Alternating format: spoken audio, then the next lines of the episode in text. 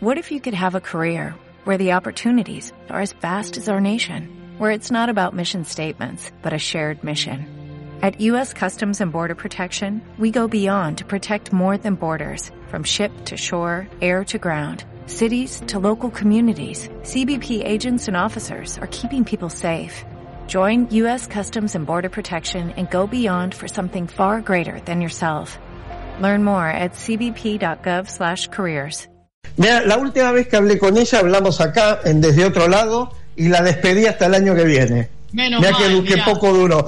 Y Vos se fue a Qatar. sos de creer Eh, en yo cada me- cosa. En un momento dijo, chau, terminé el año, me voy a Qatar, dijo. Está línea. Y la llamamos. Y- la llamo. Está Natalia Bolosini. En línea, Natalia, ¿cómo te va? Con Loro y Toso te saludamos. Buenas tardes para vos. Ah, un gusto saludarles. Bueno, Eh, estabas mejor en Qatar, ¿no?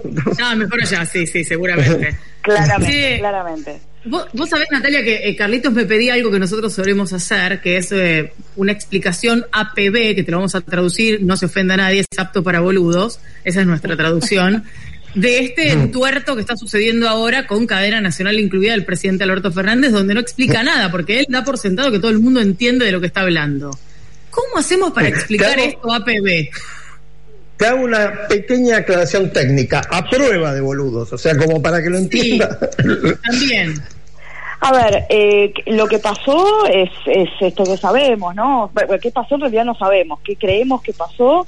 Es eh, esto que, que ustedes estaban contando, ¿no? Aparentemente hubo un viaje de un grupo de eh, jueces, fiscales, exfuncionarios de la AFI y empresarios a la, a la a la super mega mansión de un empresario extranjero que es Joe Louis, que tiene, por cierto, hay que decirlo, inversiones importantes en, en la Argentina, en la Patagonia, eh, invitados presuntamente por un medio de comunicación que es eh, Clarín, dos de cuyos eh, representantes participan, digamos, de ese, de ese mismo viaje. El viaje se hace público hace un par de semanas, sale una nota en un medio de comunicación en relación a ese viaje, que por supuesto, ¿por, por qué sería un problema esto? Esa es la cuestión central, digamos, de lo que tendríamos que estar hablando. Sería un problema porque si eso se comprobara podría constituir un delito, que es el delito de dádivas. El mismo, recordemos, solo por dar un ejemplo, por el cual, eh, entre otros, Ricardo Jaime fue en su momento condenado luego de haber reconocido en un juicio abreviado su responsabilidad por haber aceptado dádivas de parte de una empresa en ese momento que él tenía que, controlar. Eh, si esto hubiera ocurrido, podría constituir un delito, o varios, pero seguramente un delito, que es el delito de dádivas. Cuando esto se hace público, supuestamente estos eh, eh, jueces, fiscales, etcétera, digamos, se ponen nerviosos porque esto se, se da a conocer y empieza una especie de operativo para tratar de eh, eh, ocultar o silenciar o, eh, la cuestión para que no pasara a mayores y no se hablara de eso en los medios y no hubiera tampoco, por supuesto, un avance judicial contra ellos en una presunta investigación, en este caso, como decía, el delito de dádivas. Y en ese marco arman supuestamente un grupo de, de chat de, de Telegram, de WhatsApp o de lo que fuere, y alguien, no sabemos, esta o- otra cuestión que por supuesto habrá que investigar, pero que a mi juicio es mucho menos relevante que la primera, digamos, alguien accede a esa información, sea a través de un hackeo o como fuere, por supuesto no cabe, me parece, ninguna duda de que acá hay una mano vinculada con los, con los servicios que el presidente dice que, que ya no existen, eh, con el servicio de inteligencia, quiero decir, alguien hackea de alguna manera esa, esas conversaciones que serían de un funcionario que, que todavía no mencionamos, que es eh, eh, D'Alessandro, funcionario ministro de Seguridad de la, de la Ciudad de Buenos Aires, y esta información se empieza a hacer pública, no solo con chats, que por supuesto pueden estar truchados, trucados, copiados, lo que fuere, sino también con audios que corresponderían a la voz de estos, de estos funcionarios. Este, en el marco de este escándalo es que ahora habla el presidente de la Nación. A ver, eh, Natalia, déjame luego hacer la primera pregunta. Sí, sí, sí. Eh, a ver, saquemos los nombres. Supongamos que son funcionarios de la República Imaginativa de Juguemos en el Bosque. Entonces, y en una estancia, mega estancia, de un lugar muy lindo, se reúne un juez, un experto en campaña, gente de un medio de comunicación, un funcionario público opositor al presidente o al gobierno de Juguemos en el Bosque y mucha gente más similar. se juntan en esta estancia de un empresario muy importante, pero de una república que no es de Juguemos en el Bosque. ¿Cuál es el delito? Perdón, perdón y, quería agregar a alguien más que nos estamos olvidando, porque yo dije fiscales, en realidad no es fiscales, es el jefe, es el procurador general de la Ciudad de Buenos Aires, el jefe de los fiscales. y el procurador de la Ciudad de Buenos Aires. se juntaron todos en, en, en una megamansión de un empresario, que no es encima un empresario nacional, no sé si eso es una salvedad o no, o, agrava o no. La pregunta es, un empresario, ¿cuál es el delito? ¿Cuál es, el delito? ¿Cuál puede ser el delito? Es un empresario con inversiones relevantes a nivel nacional en la Argentina. Eso quiero decirlo por más que sea absolutamente irrelevante para responderte la, la pregunta. Por supuesto, cualquiera puede juntarse con quien se le venga en gana y ser amigo este, de quien se le venga en gana. Ahora, lamentablemente las normas en la Argentina establecen que los funcionarios públicos no pueden aceptar regalos en el marco de su función, que reciben por ser funcionarios públicos. Por eso, insisto, Ricardo Jaime fue condenado porque había aceptado también viajes en avión que le pagaban empresas a las que él tenía que, que controlar.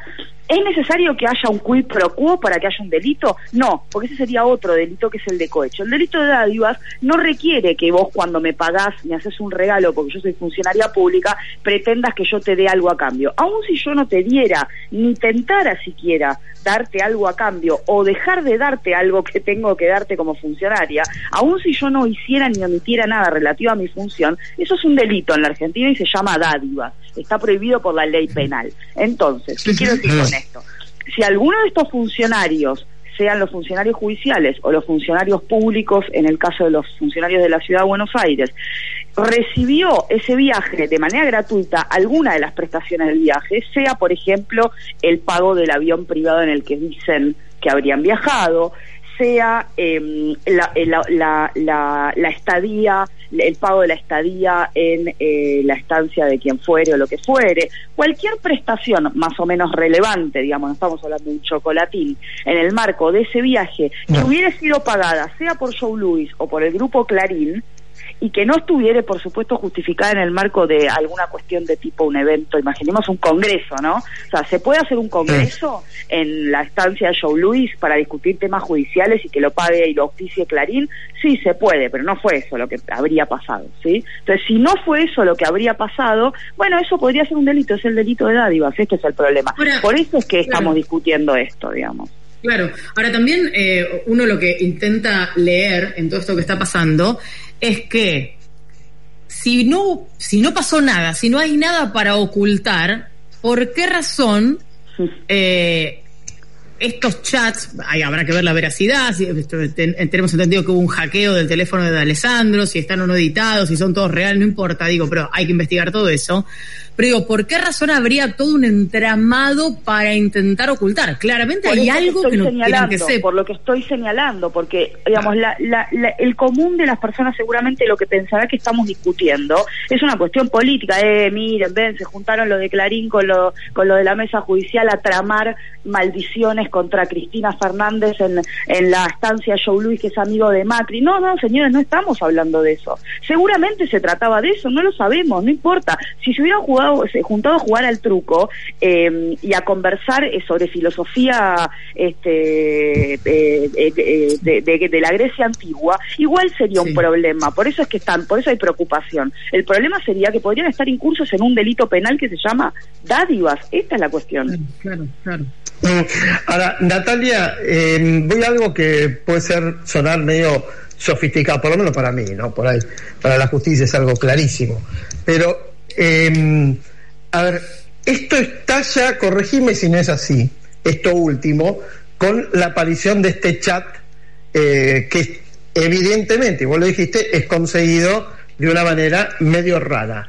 ¿Eso puede eh, empiojar o envenenar, como dicen ustedes los juristas del fruto del árbol envenenado, la investigación o da lo mismo porque el hecho es otro? No, el hecho es otro. Lo que puede en todo caso empiojar es, es la discusión sobre lo que ellos imaginemos que esos chats fueran reales, ¿no? Imaginemos que efectivamente toda esa conversación ocurrió como, como se muestra que ocurrió. En esa conversación, si eso fuera real, también podrían estar ocurriendo delitos, ¿sí? Que tienen que ver con, con lo, que ellos empiezan supuestamente a tramar para ocultar la cuestión de las presuntas dádivas, ¿sí? Entonces, delitos que tienen que tendrían que ver con encubrimientos, con un montón de situaciones. Ojo igual con el encubrimiento de uno mismo, porque no es delito en la Argentina autoencubrir el delito que comete uno, ¿sí? Pero sí podrían haber, podrían estar manejándose otro tipo de delitos que eventualmente también habría que investigar. Esos los que cometen, imaginemos que están cometiendo delitos en esos chats, imaginemos que son reales los chats, los delitos que eventualmente estén planeando o cometiendo en el marco de esos chats, esos sí están envenenados, si es que esto es producto de un hackeo y de un hecho ilegal, que es esto de lo que vos señalás como lo del el fruto del árbol envenenado. ¿Qué quiere decir eso? Si vos tenés un árbol, una prueba que está envenenada, cualquier cosa que provenga de ese árbol, cualquier otro fruto que de ese árbol, bueno, es, nulo, no se puede utilizar, salvo que vos puedas probar el hecho por un árbol distinto, por un árbol independiente que no esté envenenado, ¿sí? Ahora, eso es en relación a lo que ocurre en el marco de ese chat, pero eso no tiene absolutamente nada que ver con las eventuales dádivas que, insisto, hay que investigar y que me parece que son posibles de probar sin ninguna necesidad de recurrir a ningún chat. Basta con hacer una investigación más o menos prolijita, más o menos prolijita, de las condiciones en las que se realizó ese viaje y quién lo financió, que es justamente lo que acaba de mandar a investigar desde la mirada del gobierno el presidente de la Nación. Ah, eh, sobre eso te quería preguntar justamente. Eh, ¿Es correcto lo que hace el presidente Alberto Fernández? ¿Es correcta este accionar del gobierno respecto de la posibilidad de que haya existido el delito de dádivas en este contexto? A ver, a mí me gustaría ver al presidente de la Nación, digamos, igual de preocupado este, por la independencia judicial en todas las situaciones. A mí, a mí en lo personal no eh, me divierte para nada ver al presidente de toda la nación argentina, eh, digamos, especialmente preocupado y orientando recursos del Estado a investigar solo las cuestiones que atañen a, eh, y, que en todo caso perjudican o eventualmente están pensadas para perjudicar al partido de gobierno o a la vicepresidenta de la nación. quiero decir, me gustaría verlo igual de preocupado cada vez que se afecta a la independencia judicial y no lo vi, no lo vi ahora como presidente y no lo vi cuando era jefe de gabinete, porque cuando Yarvide este, sobreselló de manera expresa el matrimonio presidencial sin un peritaje oficial, o cuando el propio Ercolini, yo lo recordaba hoy, porque parecía, sino que Ercolini se despertó ayer siendo juez, este, y de repente era un juez del Lofer y el juez de Clarín. Ercolini es el mismo juez, que fue el primer juez, de hecho, que sobreselló de manera también express al matrimonio Kirchner en 2004 por un periodo enorme en el que se investigó investigaba su enriquecimiento ilícito, en aquella historia que ustedes recordarán bien, cuando el fiscal Tayano se olvidó de apelar y después dijo que le habían secuestrado al hijo. Y también se olvidó de apelar el siguiente, la siguiente investigación de enriquecimiento ilícito, y la siguiente también. Y Alberto Fernández era el jefe de gabinete en Néstor Kirchner. Yo no lo vi preocupado por la independencia judicial. Mm. Entonces, me preguntas a mí, ¿está bien? Y bueno, sí, me, me parece bien. Me gustaría verlo igual de preocupado por la, por la independencia del, del Poder Judicial todos los días, ¿no? Ahora, para terminar, ¿no? una reflexión eh, general, si querés. Eh, Comodoro Pi eh, no pega una, eh, parece la Conmebol, ya que estamos en términos futbolísticos, todas las semanas una, de un lado o del otro. Y pero esto es esto es la esto es esto es la Argentina, digamos, el que creyó, la que creyó que esto había cambiado, que había algo distinto, ya sea por el paso del macrismo por por el poder, ¿no? Quien creyó que en esos cuatro años cambió algo para bien, o quien creyó que en estos cuatro, tres, casi cuatro años de gobierno Alberto Fernández cambió algo para bien, bueno, yo creo que se equivoca, o sea, es posible que, vamos, hoy Alberto Fernández diciendo, no, hemos puesto fin a los sótanos de la democracia. No, señor, usted no está mirando, leyendo, digamos, la, misma información que leemos todos, porque esto que estamos viendo también es producto de los sótanos de la democracia. O acaso alguien cree que, que, al, que al funcionario de Alessandro se le perdió el teléfono, se le cayó una alcantarilla y alguien lo encontró. No, claro, claro, claramente. Entonces, bueno, esto es eh, Argentina y no hay nadie, y con esto cierro, y no hay nadie, no hay nadie con incentivos reales más que alguna ONG perdida o alguna académica o académico con reales intenciones de que esto cambie, porque esto hoy perjudica a unos, pero mañana perjudica a los de enfrente, entonces todos lo usufructúan y lo padecen, lo lloran y lo disfrutan. Totalmente. Natalia, un placer como siempre charlar contigo. Gracias por la claridad, además. Gracias a ustedes. Un beso.